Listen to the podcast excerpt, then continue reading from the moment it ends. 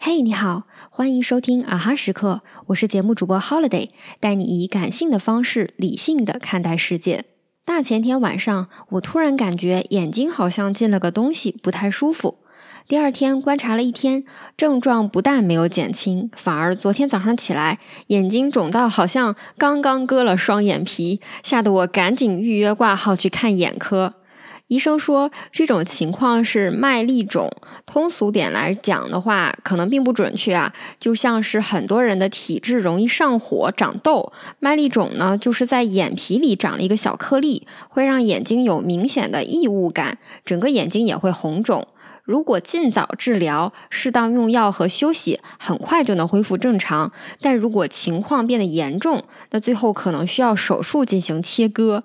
一想到眼睛可能要做手术，我当时腿都软了。好在我今天已经得到了明显的缓和，相信再过几天就能彻底的康复。后来我查了一下，其实麦粒肿是很常见的问题，有三种情况最容易引起麦粒肿。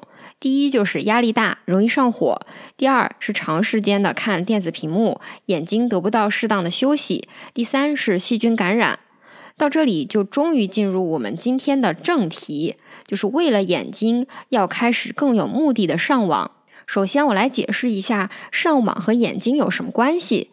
其实我本身并不是很依赖网络的人，不过在最近的工作中，为了了解各种视频平台以及查找需要的素材，不知不觉也被网络的算法给算计了。虽然我自认为还是比较有判断力的人，不过网络上的很多声音还是会让我不自觉的受到影响。根据算法推送的内容，其实都是同一个类型的。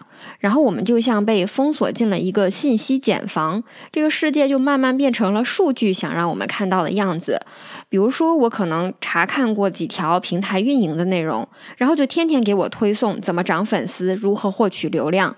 我查看了几条创业的视频，就天天给我推送创业融资，甚至就连我看过几个练瑜伽的视频，都会给我推送各种瑜伽让人变得更好啊，普通人练瑜伽的变化呀这一类的视频。我承认，其实挺多内容是挺励志的，但是我看完会非常的焦虑。就毕竟我现在还没有粉丝，不懂创业，也没天天练瑜伽。没看这些视频之前，我是一个为了让自己有所输入，所以才积极输出的终身学习者。考虑内容创业和为自己的兴趣做一些尝试的自由职业者。为了改善颈椎和体态的问题，开始学瑜伽的小白。我没看这些视频内容之前。感觉按照自己的节奏慢慢成长，其实挺好的。但是看了大量的视频，就会让你感觉同龄人怎么都这么厉害？为什么自己开始的这么晚，进度还这么慢？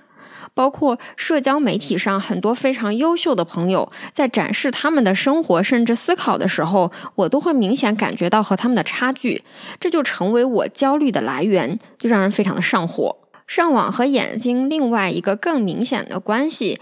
现在，无论是图文为主的公众号，还是长视频、短视频，都极尽所能的研究如何吸引大家的注意，让人沉迷网络。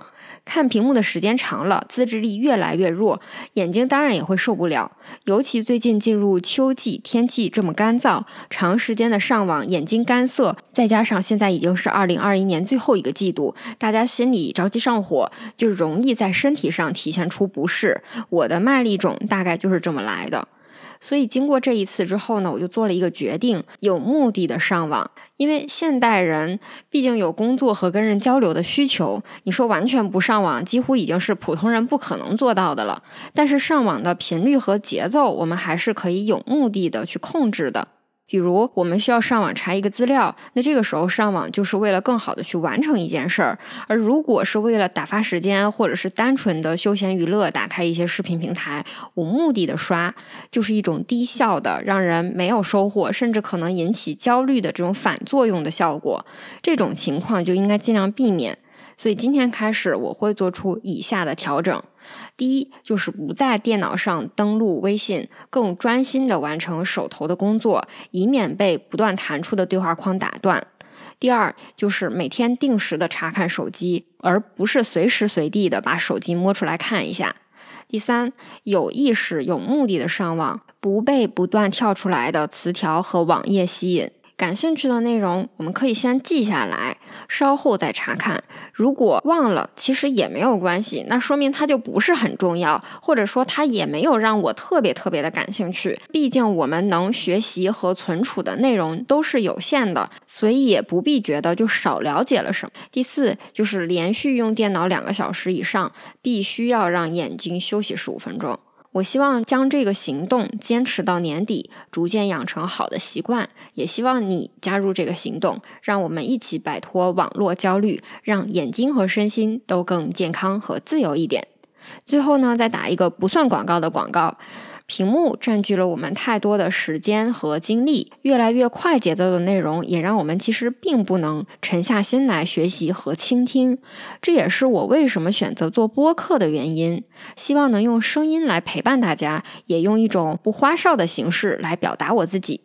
所以欢迎大家关注我的两个频道：啊哈时刻和持续渗透。上班通勤、茶余饭后、洗澡睡前都可以听起来。好啦，今天的节目就到这里，啊哈时刻感谢你的收听，我们下一期再见。